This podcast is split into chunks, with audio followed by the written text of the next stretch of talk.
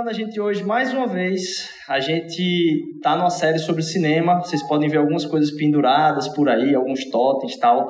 É, a gente quer entender a partir da palavra de Deus o que é que as histórias que são contadas nas telonas dos cinemas e como elas nos inspiram, o como isso tem nexo e, e, e pode encontrar resposta no Evangelho e como não só encontrando resposta no Evangelho, como também alguns rebatimentos aí a respeito de histórias que ah, precisam ter máscaras tiradas. E aí, de novo, a gente volta a falar aqui, a indústria do cinema é a indústria da história, contação de história com muito dinheiro por trás.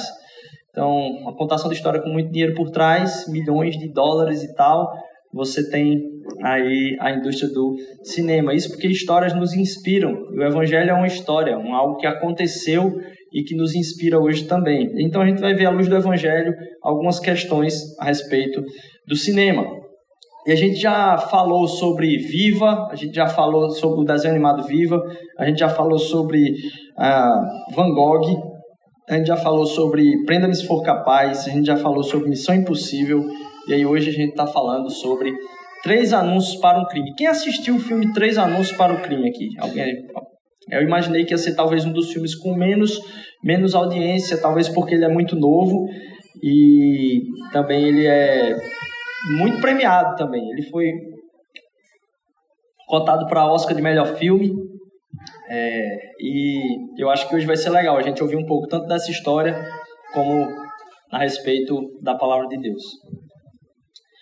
Queria que vocês abrissem comigo lá em Efésios capítulo 2, versículo de 1 a 10. Efésios capítulo 2, versículos de 1 a 10. Gil, a passagem de som vai ser no, no microfone, é isso? Show. Efésios 2, de 1 a 10.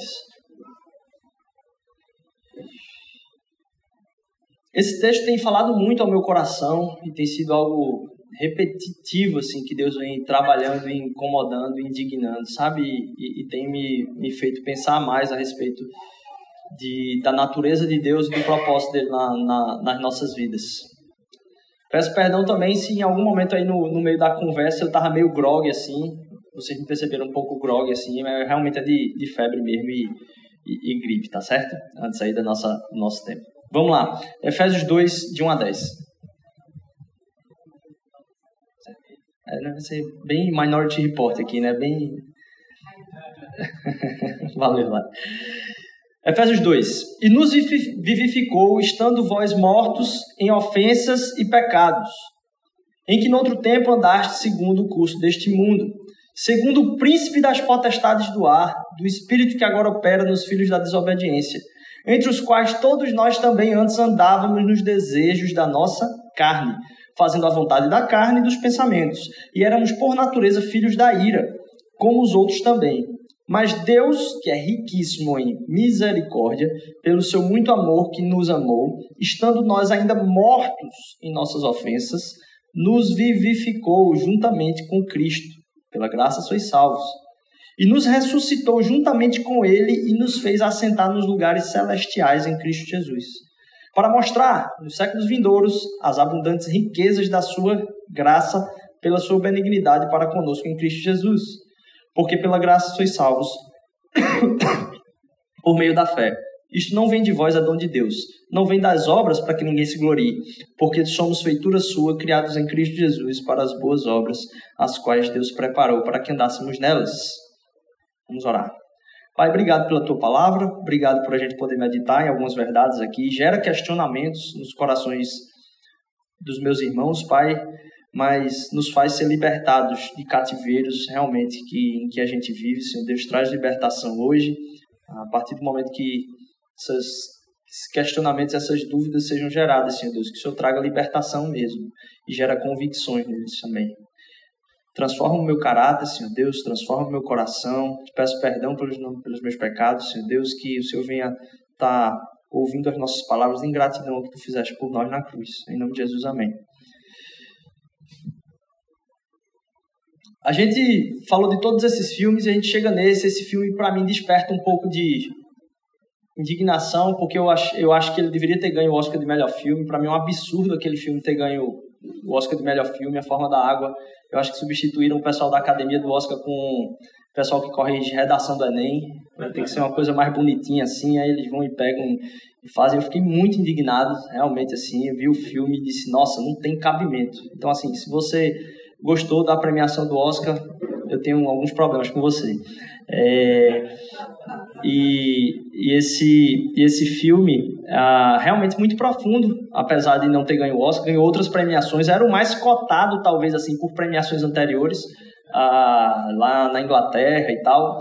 E muito bem construído a respeito do, dos caráteres lá do filme todo e as atuações, né? Tanto que ganhou a melhor atriz, tinha dois indicados de ator coadjuvante, talvez uma das melhores atuações de ator coadjuvante no cinema foi a desse filme, do cara que ganhou, e ele ganhou o Oscar, é, o cara da, de ator coadjuvante. Então, assim, é uma história muito bem contada.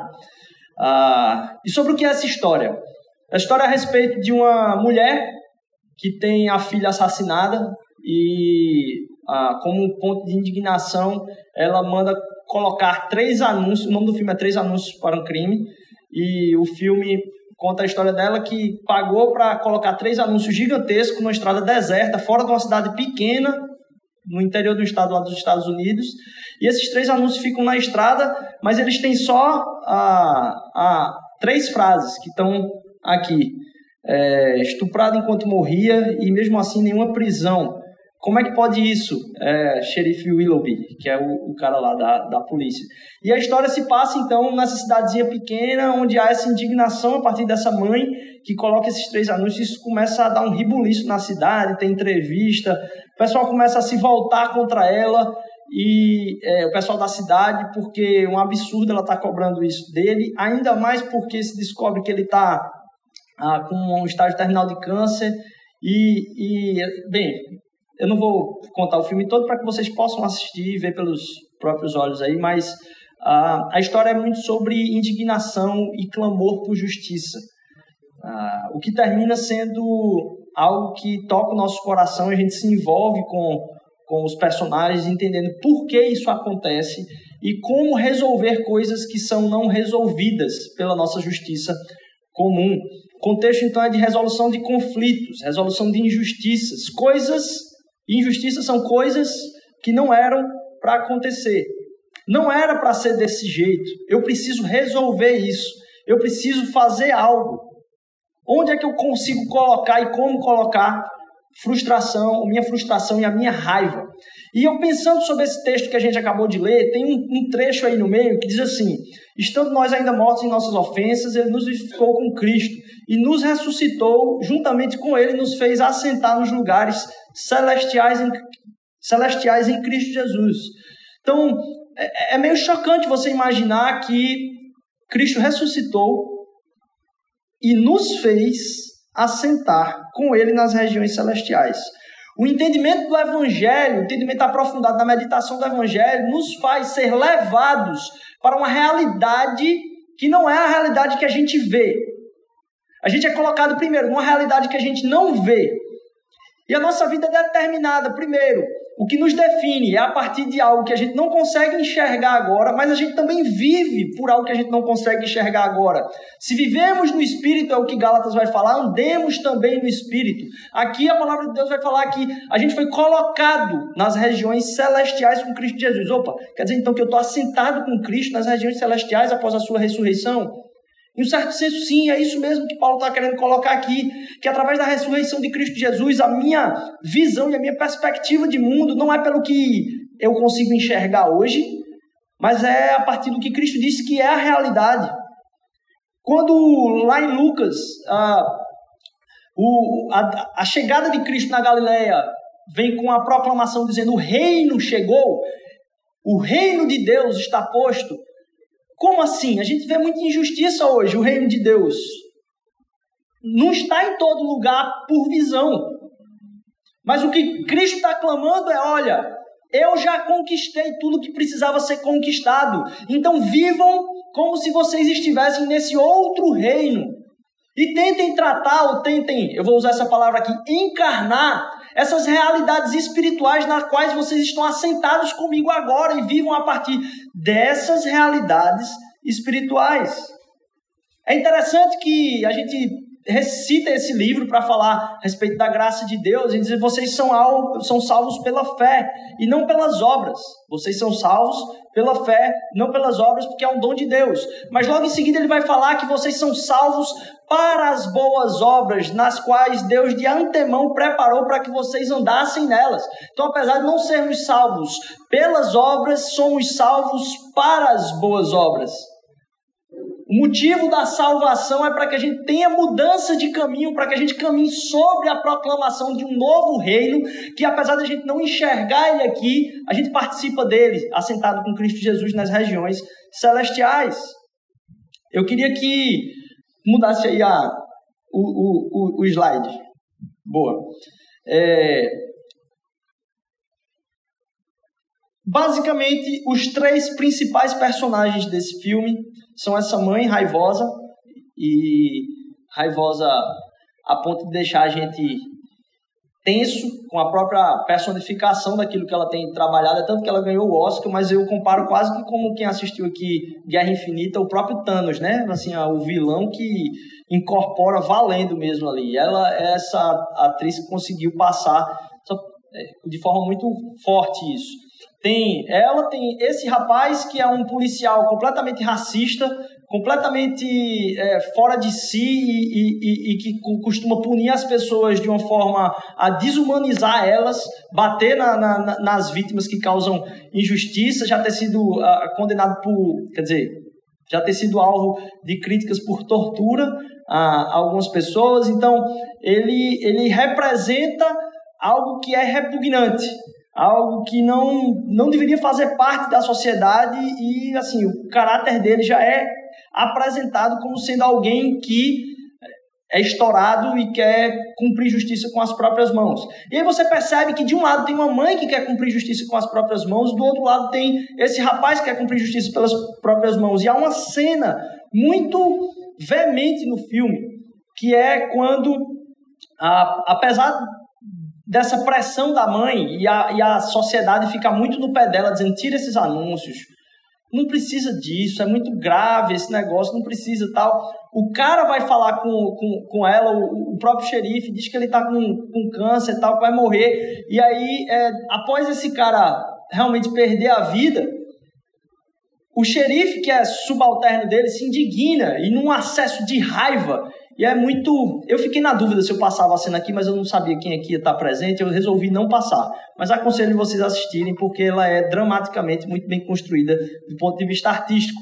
E ele vai lá num acesso de raiva, com a música por trás de quem está cumprindo o seu dever e tendo uma vida transformada, ele vai e joga um cara da janela tentando matar ele, bate na mulher e tal. Isso com uma música bem bonitinha por trás e ele cumprindo esse dever.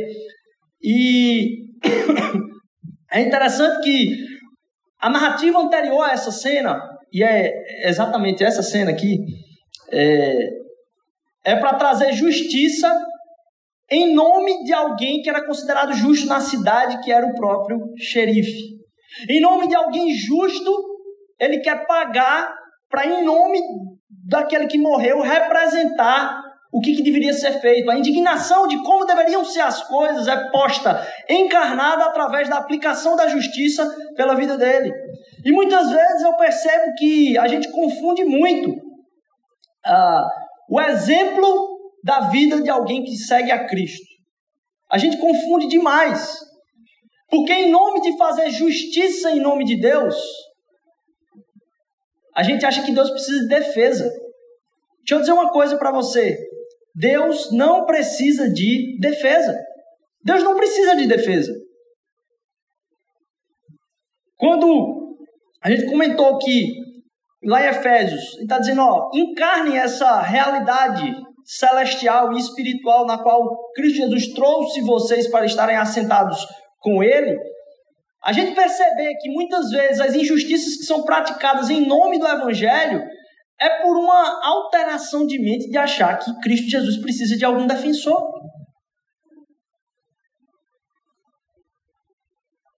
Às vezes parece que alguns crentes imaginam que seguir o exemplo de Jesus é bater nos outros para provar a santidade de Deus.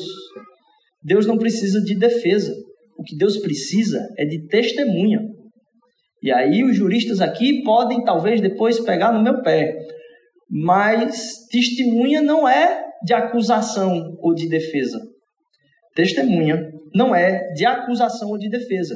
Testemunha é da acusação ou da defesa, mas testemunha é testemunha. Tornar presente aquilo que se conhece. Tornar encarnado em palavras aquilo que se conhece. Então Deus não nos chamou para sermos defensores, mas testemunhas daquele do qual a gente conhece. Não simplesmente buscar justiça em nome daquele que é o justo, mas comunicar a justiça daquele que é o justo. Deus não precisa de defesa. Testemunha não argumenta. Testemunha, testemunha. Prova daquilo que é a relação. A situação vai ser descrita na medida do quanto a gente conhece aquele do qual a gente testemunha.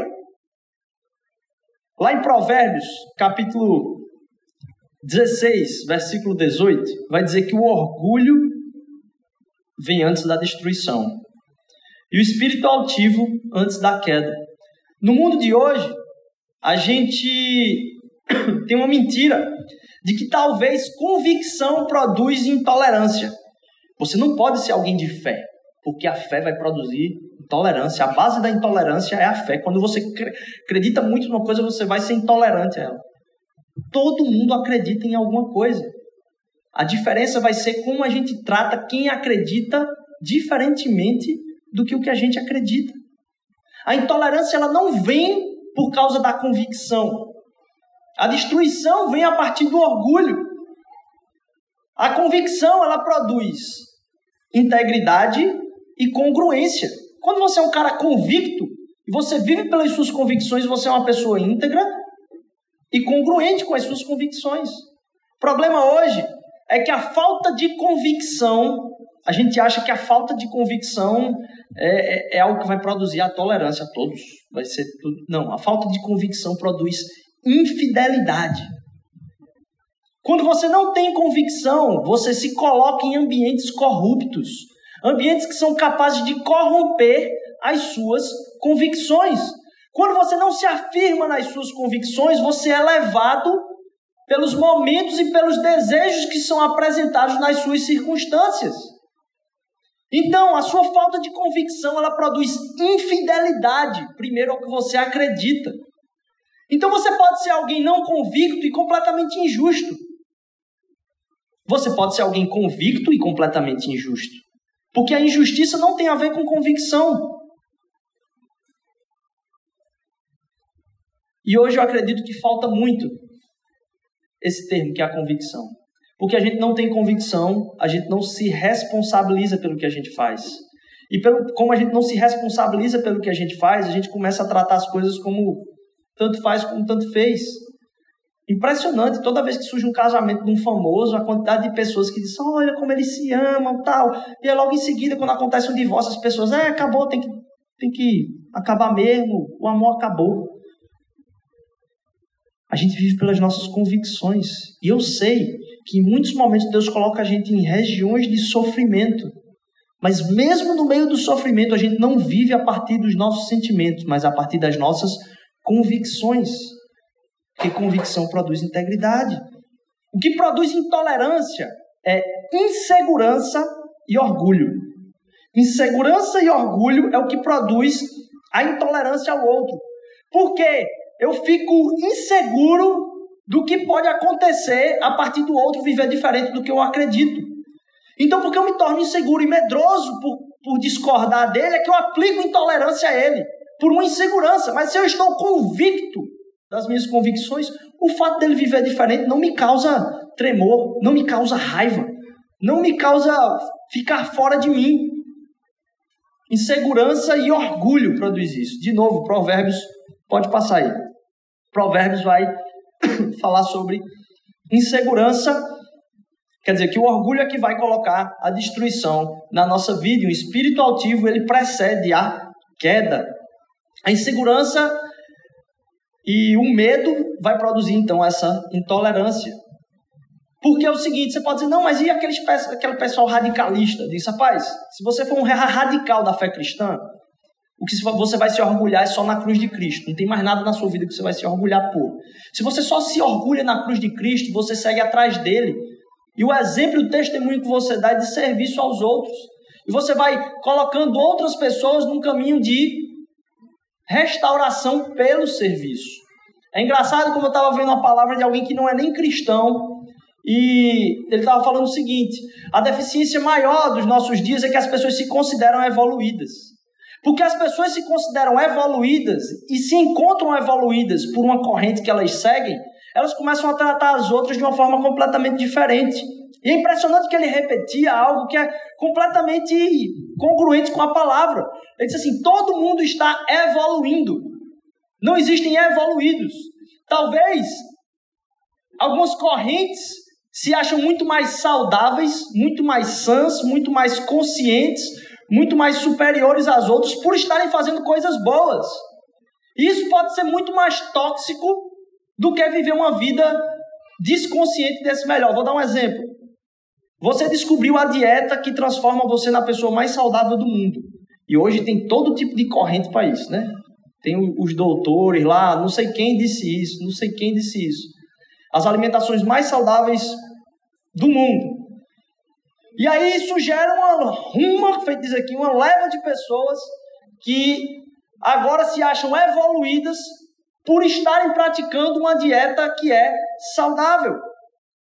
Isso gera no coração delas orgulho, que por sinal é muito mais tóxico do que comer a pior alimentação possível. Pode ter gente comendo as piores alimentações e morrendo, sendo mais saudável emocionalmente do que a leva de pessoas orgulhosas que encontraram sua própria evolução. E é interessante como o Evangelho nos coloca num caminho de restauração. Então, quem é salvo por Cristo Jesus não foi evoluído, se percebe evoluindo na caminhada seguindo com Ele. E por causa disso consegue olhar para todo mundo como na mesma trajetória.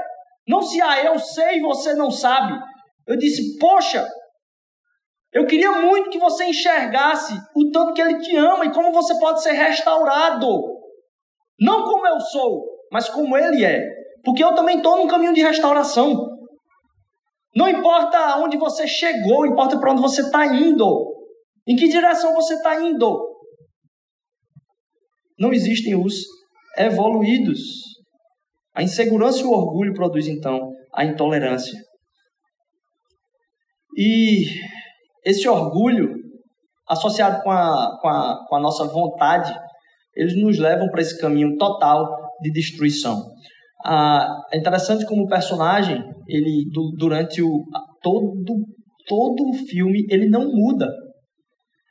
Ela se torna cada vez mais convicta da punição do outro, porque a vontade é que alguém pague por isso, alguém tem que pagar por isso. E essa convicção vai corroendo ela a ponto de que ninguém mais tem razão e só ela tem razão. Quando só você tem razão, talvez você esteja completamente fora da realidade. Se você caminha sozinho e só você tem razão, as pessoas eram jogadas no manicômio antigamente, porque só elas tinham razão a respeito de como elas imaginam a realidade. Aquele que tem a total razão provavelmente está fora de si, que não aceita ajuda, que não busca caminhar com outras pessoas. Então, esse desejo enorme e orgulho de provar que o outro é errado e alguém tem que pagar acaba nos consumindo. E eu e você podemos muito facilmente, eu vou corrigir essa frase, nos tornar os nossos desejos. Porque na verdade a gente não se torna os nossos desejos, mas a gente começa a entrar tanto nos nossos desejos que a gente se vê preso por eles. Você não se torna eles, mas você se torna prisioneiro do seu reinado de vontade. Começa com uma vontadezinha, você se submete a ela. A vontade aumenta, você volta a repetir. Daqui a pouco você está num ciclo vicioso que você não consegue parar de pensar daquela forma ou agir daquela forma, porque a sua vontade tomou conta de você. E o mais engraçado é que a gente, quando vem essa vontade, na hora o que, o que é colocado para a gente é assim: dizer, ó, você está muito preso. Se liberte. Siga a sua vontade. Siga os seus desejos. E daqui a pouco você está seguindo os seus desejos e se tornando aquilo pelo qual você deseja.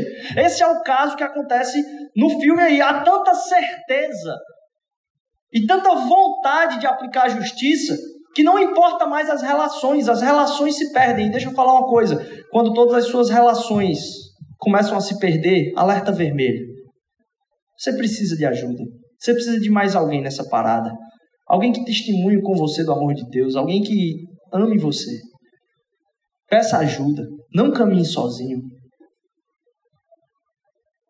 Há uma confusão na vontade de seguir os nossos desejos, porque a voz que vem na nossa mente diz que se a gente não seguir eles, a gente vai ser prisioneiro. Prisioneiro de ficar religioso, talvez, não sei.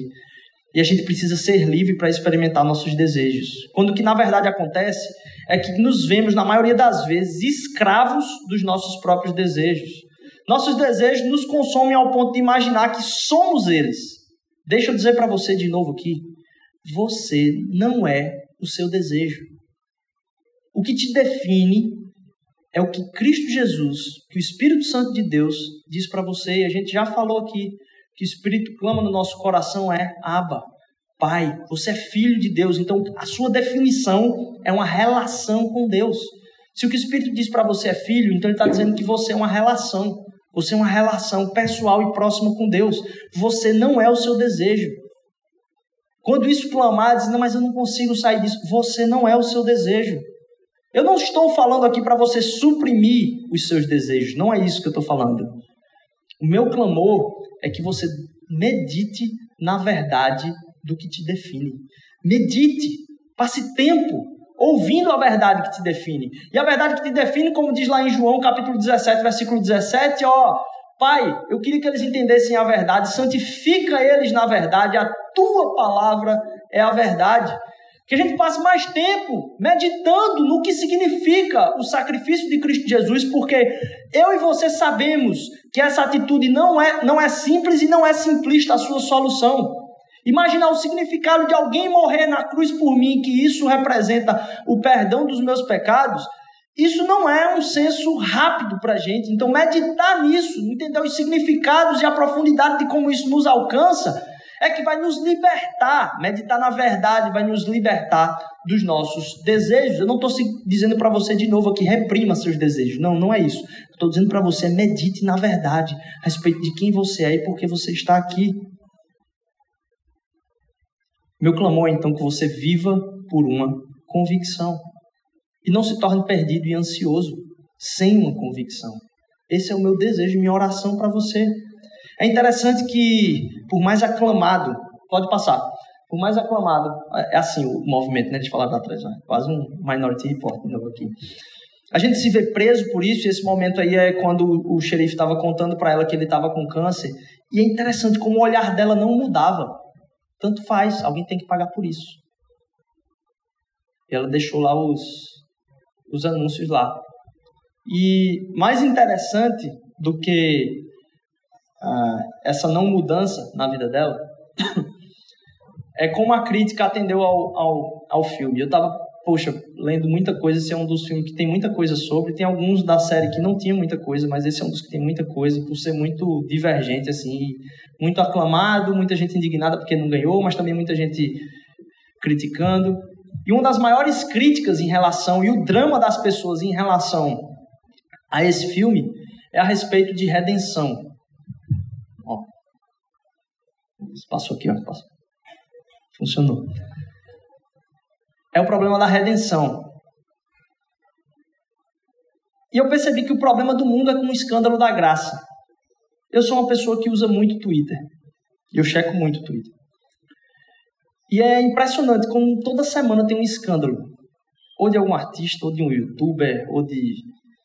E a internet se volta a descer e tecer comentários de defesa e acusação loucas a respeito de coisas que acontecem durante a semana. Assim, ah, fulaninho falou isso, fulaninho fez desse jeito.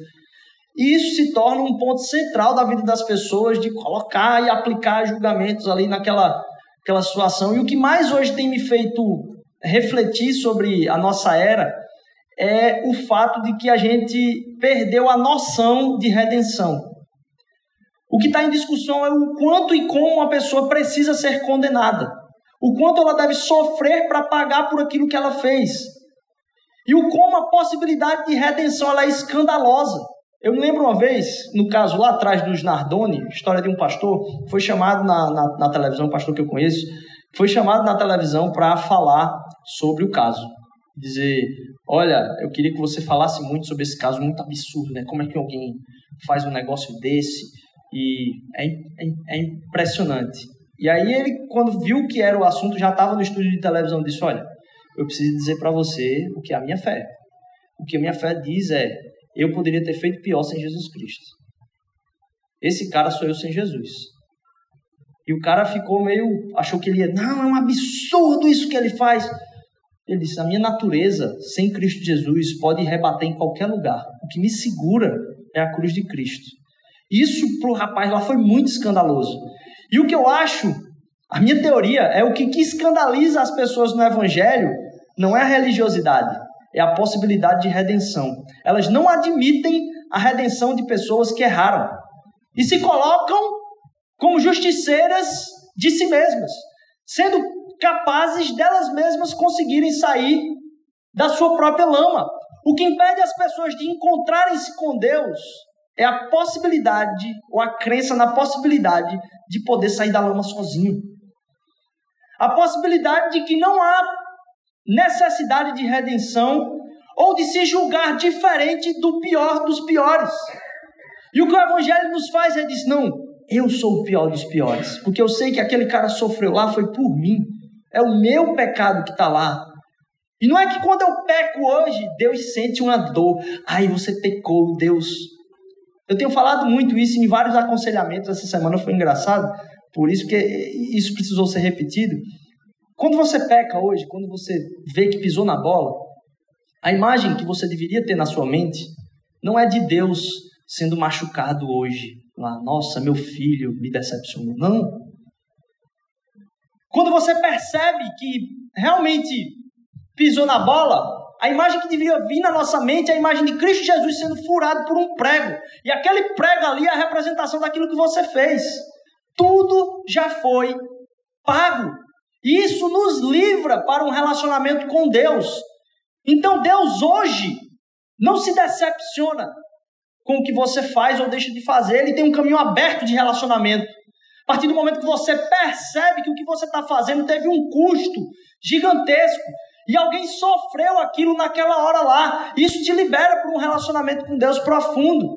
O problema do mundo com o escândalo da graça, e várias vezes eu vi no, no retrato, que a crise das pessoas é que a possibilidade de redenção na vida do policial, que era o caráter mal da história, era o que deixava as pessoas em crise. Porque no filme ele não recebeu nenhuma punição à altura daquilo que é, ele deveria receber. Deveria receber. Ah, e Gideon me contando hoje essa história aqui que, que ele testemunhou, eu talvez tivesse agido diferente, talvez alguns de vocês tivessem agido diferente, mas me lembra de novo aquilo que a gente tem compartilhado, né? Que a gente ouve a Deus e obedece a Ele todo dia. Deus não é ortodoxo.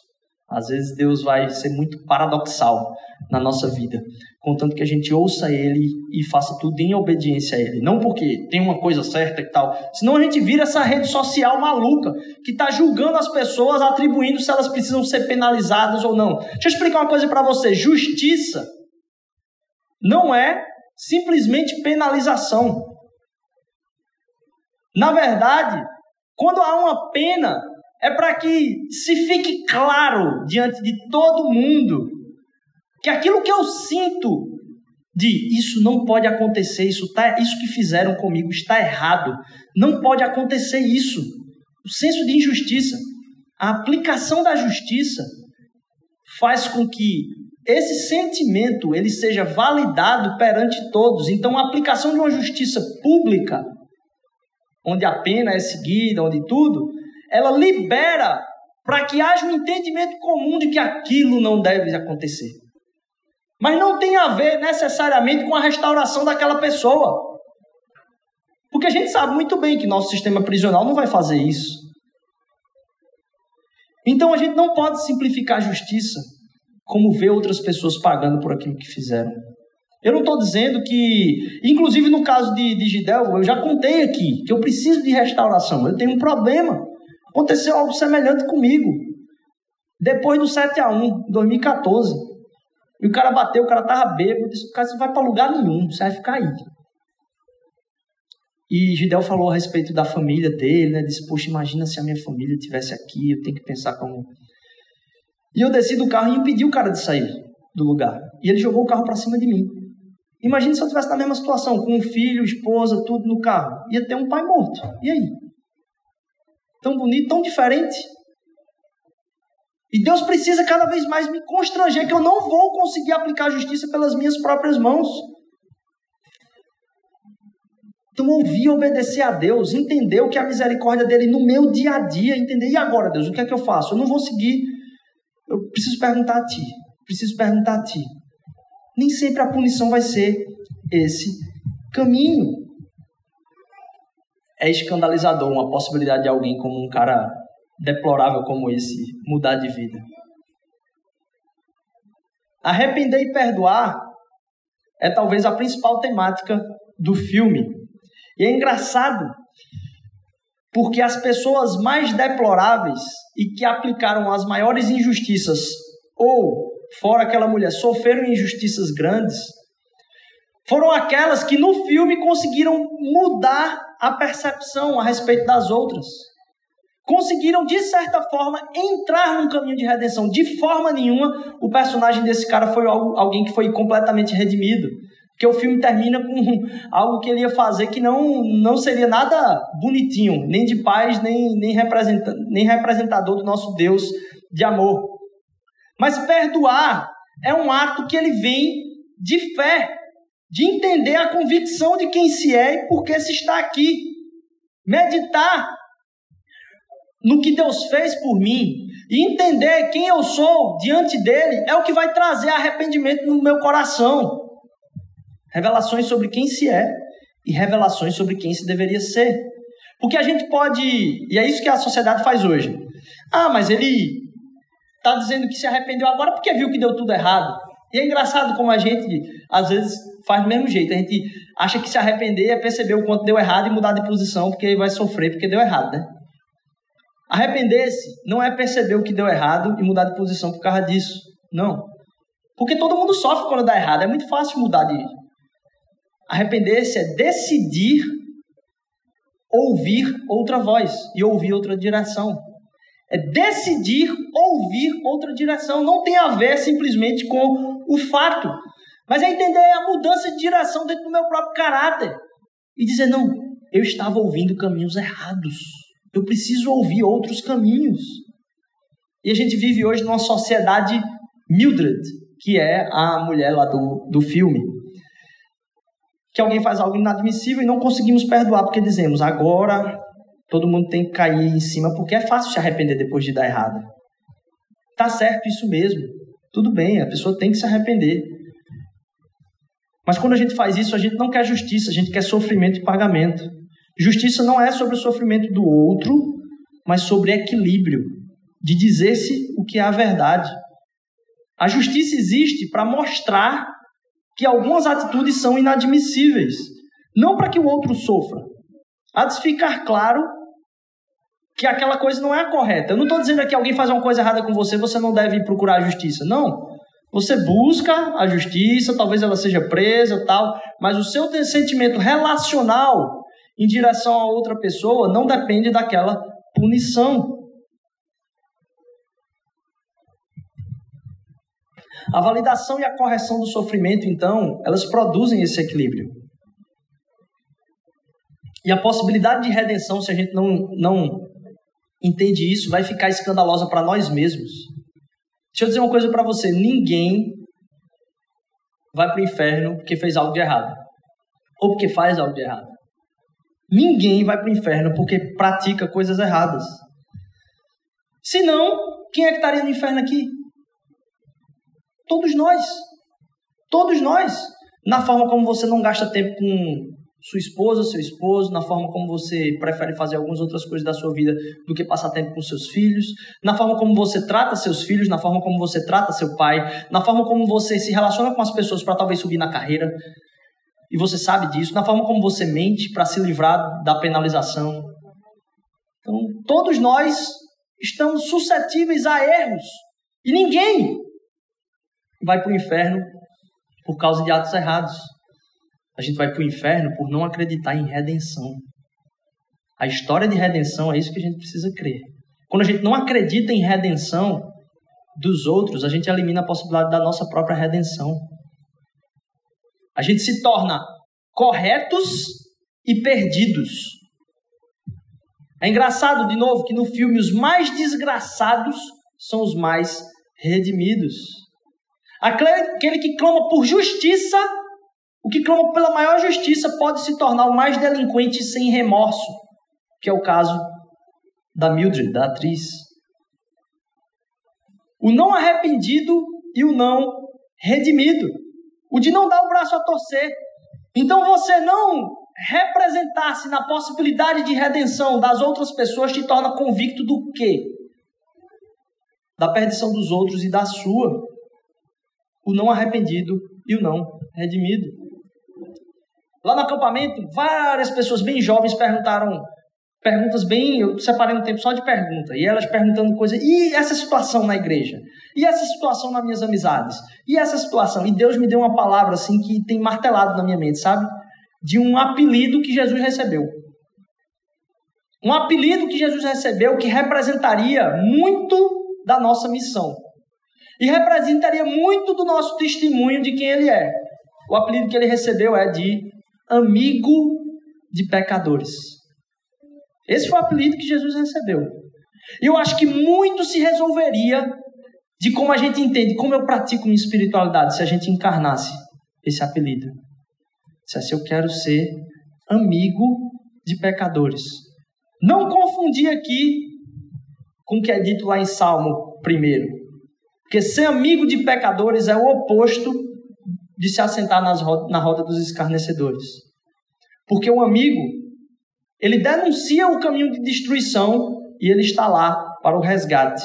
O escarnecedor tem medo do conflito e, em nome do bem-estar e da relação, ele deixa o amigo morrer no seu caminho de destruição. Então não confunda ser amigo dos pecadores com se assentar na roda dos escarnecedores, porque Jesus foi chamado de amigo dos pecadores mas não se assentava nas roda, na roda dos escarnecedores. Encarnar-se amigo. Não aquela amizade que você se relaciona para chamar para a igreja. Não, mas porque você entende de Deus que aquela pessoa precisa de Jesus Cristo perto dela. E quem vai ser Jesus Cristo perto dela? Se não você. Lá em Hebreus, capítulo 11, versículo 6, ele testemunha isso. Que ser amigo dos pecadores é o oposto de se assentar na roda dos escarnecedores. De novo, o amigo denuncia o caminho de destruição e está lá para o resgate. O escarnecedor, em nome do bem-estar, foge e deixa o amigo se destruir no seu caminho, por medo do conflito. Hebreus capítulo 11, versículo 6 vai dizer o seguinte: Sem fé é impossível agradar a Deus, pois quem dele se aproxima precisa crer que ele existe e recompensa aqueles que o buscam. Em outras, outras versões, a palavra de Deus vai dizer que Deus é abençoador daqueles que o buscam. E aí a gente às vezes entra em crise de entender que, poxa, Deus vai me abençoar, me dar bênçãos. O compromisso de Deus não é no que você tem ou no que você quer alcançar. O compromisso de Deus com você é em quem você vai se tornar. O compromisso de Deus está muito vinculado à sua transformação pessoal num ciclo frequente, de novo, a nossa série aqui de arrependimento e crer na possibilidade dessa redenção. Arrependimento e crer na possibilidade dessa restauração. O compromisso de Deus não está com a satisfação do seu contexto. Você está no seu contexto, você entende que Deus deve dar uma resposta e Deus vai e satisfaz esse contexto. Não.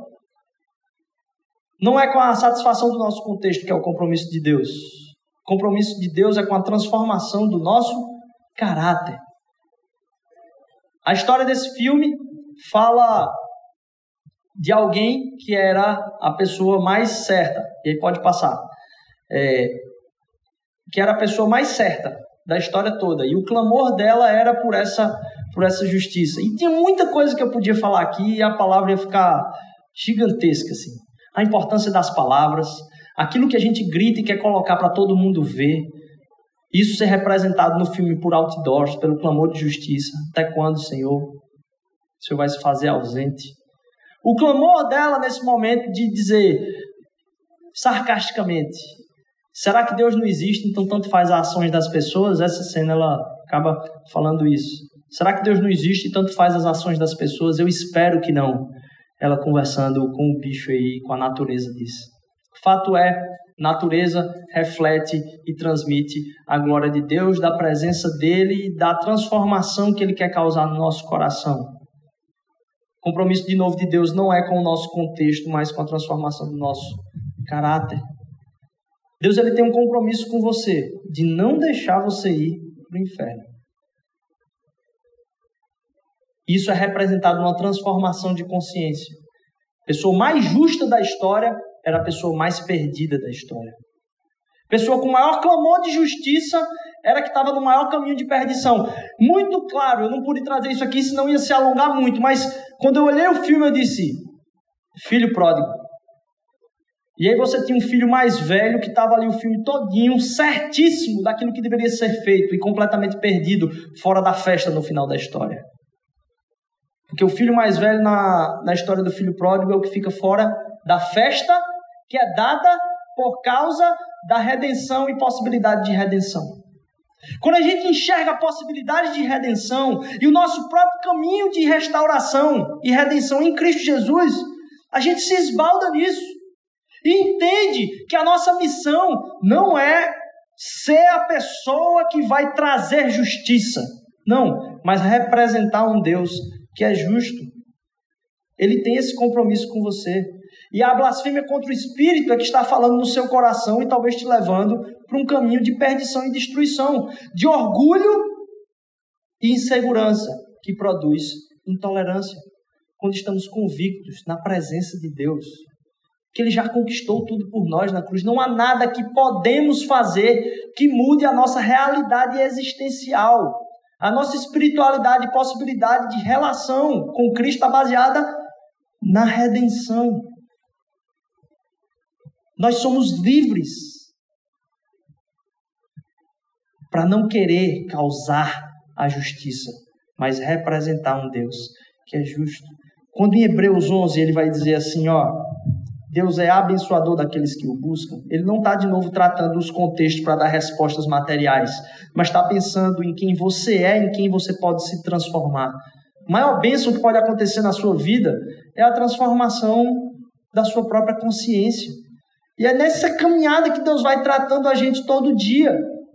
Porque Ele não está com o objetivo de me deixar mais saudável. Tudo bem, seria bênção demais, eu estou doente aqui. Mas Deus tem um, um prazer em estar do meu, lado, do meu lado, mudando a minha consciência, transformando aquilo que está mais, mais profundo de mim, que precisa ser restaurado. Ao entender que Deus é abençoador daqueles que o buscam, nossa, eu gravei demais isso, pastor Paulo Júnior. Ao entender que Deus é aquele que é abençoador daqueles que o buscam, eu começo a entender o seguinte: eu posso partir da perspectiva. Deus é abençoador daqueles que o buscam. E como a gente falou lá no começo, eu estou assentado com Cristo nas regiões celestiais, então eu preciso encarnar essas realidades e traduzir quem Deus é para as pessoas com as quais eu me relaciono. Eu preciso traduzir quem Deus é para as pessoas com as quais eu me relaciono. Num ambiente de fofoca, você não enxerga as fofocas, você enxerga como deveria ser. E está decretado: o reino de Deus chegou, significa que Deus está dizendo, a realidade que você enxerga ela é menor do que a realidade existente celestial. Então você precisa encarnar essa realidade celestial onde você está. Numa realidade de briga conjugal, você encarna alguém que pede arrependimento e que busca restauração, mesmo que aquilo não seja sentimento na hora. Você busca aquilo que é a realidade além de si enxergando uma justiça que não está aqui, mas que foi cumprida num outro nível. E você encarna esse reino, você encarna viver isso. E a sua consciência é transformada a expressar isso, a ponto das pessoas reconhecerem Deus em você. Então, quando a gente vai pensar sobre esse versículo, Deus é abençoador daqueles que o buscam, talvez você pense, tá, como é que eu traduzo isso? Eu preciso mostrar para as pessoas que Deus é abençoador daqueles que buscam Ele. Mas talvez não seja esse o caminho que Deus quer para a nossa vida. Se eu preciso traduzir a natureza de Deus, eu preciso traduzir os atributos de Deus, as realidades espirituais, e Ele já tem me abençoado de uma forma tão tremenda, eu tenho que me tornar abençoador daqueles que buscam a Deus, por certo. Mas se eu encarno essas realidades celestiais, eu me torno abençoador daqueles que me buscam. Por eu entender a minha relação com Deus de conhecimento cada vez maior, em transformação de consciência, e de restauração, e de arrependimento, e de mudança, e de um olhar de redenção para as outras pessoas, na possibilidade delas serem redimidas, os mais desgraçados e os mais diferentes terem a possibilidade de redenção. Eu me torno alguém que conhece a natureza de Deus, eu tento traduzir essa natureza dele, replicando aquilo que ele é. Se Deus é abençoador daqueles que o buscam, por eu estar próximo dele, quando eu saio para o meu trabalho, quando eu saio para a minha semana, as pessoas chegam a mim e eu me torno um abençoador daqueles que me buscam. Porque eu represento um Deus. E não é que eu estou querendo me achar o maioral com isso, não, porque ao fazer isso, quando eu me torno abençoador das pessoas que me buscam, as pessoas vão olhar e enxergar que negócio é esse aí? Não, eu estou traduzindo a natureza. Isso não sou eu, isso é alguém que eu conheço. E que eu estou sendo absorvido por esse relacionamento. Pessoas começam a enxergar em nós a natureza de Deus. E através de nós elas conhecem o Pai. Que aquele que conhece o Filho conhece o Pai. E deixa eu dizer para vocês: a gente conheceu o Filho como não acreditar na redenção? Como não acreditar que Deus está cuidando de nós? Como não acreditar que Ele sofreu por nós? Não importa o sofrimento que a gente tem agora, a cruz grita, eu entendo você. A cruz grita, eu, você não pode pensar que eu não ligo para isso, porque eu sofri por você. Você não pode pensar, não há redenção, porque houve redenção para mim e para você. Entender que Cristo é a possibilidade da nossa restauração entender que Cristo pode usar a gente para expandir essa restauração para outras pessoas, para acreditar nessa redenção para outras pessoas, para mudar aquele que é o mais perdido, aquele que está vivendo algo pior. Interessante que o que deixa as pessoas mais indignadas na crítica a esse filme é que não seria o suficiente para a redenção daquele policial lá. É, uma carta que chegou para ele dizendo assim: Olha, eu sei que você pode ser transformado lá no fundo. Você poderia ser outra pessoa. E isso muda uma chave. A ponto de, durante a metade do filme para frente, ele ser o injustiçado que estava trazendo redenção através do perdão de outras pessoas. Através da gente ver a pessoa que foi jogada talvez para fora da janela por ele lá, ser a pessoa que oferece perdão e misericórdia a ele numa cena dramática. O tempo todo Deus está redimindo a vida das pessoas e restaurando. A gente tem que ser aquele que acredita mais na restauração e redenção da vida das pessoas, porque Deus nos comprou com um preço muito alto. E porque eu conheço Ele, agora eu me torno abençoador daqueles que me buscam e transmito a natureza dele encarnada em mim, porque eu estou assentado com Cristo nas regiões celestiais. Eu termino lendo Efésios capítulo 3, de 16 a 21. Se a banda quiser vir, pode vir já. Eu oro para que, com as suas gloriosas riquezas, e é interessante que em Efésios, de novo ele repete: Deus é rico em misericórdia, ele os fortaleça no íntimo do seu ser com poder por meio do seu espírito.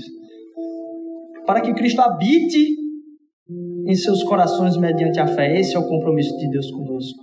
E eu oro para que vocês, arraigados e alicerçados em amor, possam, juntamente com todos os santos, compreender a largura, o comprimento, a altura e a profundidade de conhecer o amor de Cristo, que excede todo conhecimento, para que vocês sejam cheios da plenitude de Deus. Conhecer a profundidade, o amor e a possibilidade de redenção nos traz plenitude de Deus. Aquele que é capaz de fazer infinitamente mais do que tudo que pedimos ou pensamos, de acordo com o seu poder, que atua para nós? Não, que atua em nós. A Ele seja a glória na igreja e em Cristo Jesus por todas as gerações, para todos sempre. Já foi conquistado, já teve vitória, a batalha foi ganha. E a gente desfruta de um reino que chegou e a gente precisa encarnar isso aqui. Primeiro, encarnar nos nossos corações que ele já venceu. Já venceu o espírito de desobediência no qual vivíamos anteriormente e agora nos conquistou para o reino do Filho do seu amor. E que agora nos conforta com Sua presença, dizendo: Eu não esqueci de você. Eu vim por causa de você para cá. E eu sofri por causa de você. Há redenção, há possibilidade de redenção. Quando a gente olha situações não redimidas, a gente enxerga e encarna uma realidade espiritual na qual a gente está sentado com Cristo Jesus, porque Ele já redimiu. Não para nos trazer resultados diferentes, mas por transformar o nosso coração e a nossa consciência e enxergar a plenitude que Ele quer derramar no nosso coração plenitude de Deus. Minha oração por você é que você tenha uma semana de plenitude de Deus, enxergando possibilidade de redenção. Logo em seguida, quando na sua cabeça ser gritado: não tem jeito, não tem jeito, isso aqui não tem jeito. Você se projete para o lugar onde Cristo Jesus está ressuscitado, uma realidade celestial, da qual eu e você precisamos encarnar aqui e desfrutar dessa plenitude do amor de Cristo Jesus nas nossas vidas. Que isso possa conquistar o seu coração, tirar toda insegurança de você e que a gente possa viver em alegria por saber que já foi conquistado. Que a gente não caminhe num caminho de perdição, tentando expressar a nossa corretude, nossa retidão, mas que a gente traduza a natureza de quem Deus é na vida das pessoas. Ele falou: vocês são corpo. Como assim a gente é corpo? Eu vou encarnar essa realidade celestial. Porque quando as pessoas me encontrarem lá, elas vão se esbarrar no corpo de Cristo. Elas vão se deparar com Cristo. Queria que a gente orasse, que você fique de pé, que a gente termine esse culto em celebração a Deus pelo que Ele fez por nós e entender que por mais que a gente grite a respeito daquilo que a realidade deveria ser, Ele já conquistou essa realidade. A gente tem que olhar para a realidade que Ele conquistou, que hoje já pode ser verdade porque o reino de Deus chegou. Primeiro chegou ao meu e ao seu coração. Então, um impasse que você vive de relação e relacionamento dentro da sua família, dentro do seu casamento, que você possa encarnar a realidade espiritual, onde já houve restauração por Cristo Jesus. Se Ele vai manifestar essa realidade visivelmente para você, não importa, mas a gente precisa viver de acordo do lugar onde a gente está sentado. Se você tem problema no seu casamento, que você possa decretar o seguinte: anular a voz que diz: Eu estou me descasando eu estou quase para decidir algo, não, e reafirmar: eu sou casado. E eu vou viver como o maior amante do meu marido e da minha esposa, porque eu acredito na redenção e eu vejo as coisas que não estão sendo visíveis, mas eu acredito naquilo que Deus já decretou. O reino de Deus está aqui que a gente possa viver no reino de Deus e encarnar o reino de Deus em nós e perceber que a realidade que Ele quer que a gente perceba, que a gente veja, não é aquilo que a gente enxerga, mas aquilo que foi decretado. A gente enxerga perdão onde ainda não houve. A gente enxerga restauração onde a gente não vê possibilidade. A gente enxerga transformação de vida onde todo mundo diz que a pessoa é um caso furado. E a gente diga: não, Cristo já conquistou. Há possibilidade de redenção e que a gente reprime e repreenda a imaginação de que não pode haver redenção para as pessoas. Ela já foi conquistada. Você não precisa fazer nada para conseguir essa redenção, ele já fez. Vamos louvar a Deus, celebrando o seu grande nome, Pai. Nos eleva, Senhor Deus. Nos eleva, Senhor Deus, às alturas onde Tu estás presente, Pai. Eu te agradeço hoje aqui, porque eu sei que não foi por acaso que Gidel contou isso aqui, Senhor Deus, onde podia ser clamor de justiça, Pai. Houve misericórdia, porque Tu és rico em misericórdia e Tu queres, queres nos apresentar riqueza. A gente entende? Não, a gente não entende, Senhor Deus, mas a gente, a gente quer Te ouvir, Pai, e quer Te representar, Senhor Deus. Primeiro te ouvir para ser cheio da tua plenitude, Senhor Deus, de entender quão rico é o teu amor por nós mas também de entender, Senhor Deus, que o Senhor quer nos elevar a viver contigo, Pai. Assentados, Senhor Deus, nas regiões celestiais, sendo transformados em nossa consciência de não andar no caminho perdido, Senhor Deus, de negar perdão para as pessoas, Senhor Deus, quando coisa muito maior foi perdoada, Senhor Deus, na cruz por nós, Pai. Nos faz ver o nosso pecado, Senhor Deus. Abre os nossos olhos para o nosso pecado para que haja arrependimento, Senhor Deus. Não porque estamos sofrendo as consequências, mas porque queremos te ouvir, Senhor Deus, ouvir de, ouvir de uma direção nova, Senhor Deus. Traz essa semana, Pai, uma direção nova, Pai, para o nosso ser, Senhor Jesus. Que a gente possa caminhar, Senhor Deus, em celebração por Tua graça, Senhor Deus. Obrigado, Senhor Deus. Tira a intolerância de nós, Senhor Deus. Que nos suga, Pai, como um buraco negro, Senhor Deus. Que nos suga, Senhor Deus, a imaginar que a justiça está em nossas mãos, isso traz desconfiança do Senhor, Pai. Nos faz amorosos, representantes da tua natureza, em nome de Jesus. Assim como tu nos abençoas, Senhor Deus, nos faz ser abençoadores daqueles que nos buscam, Pai. Em nome de Jesus. Amém, amém. Nos dá uma nova semana. Amém.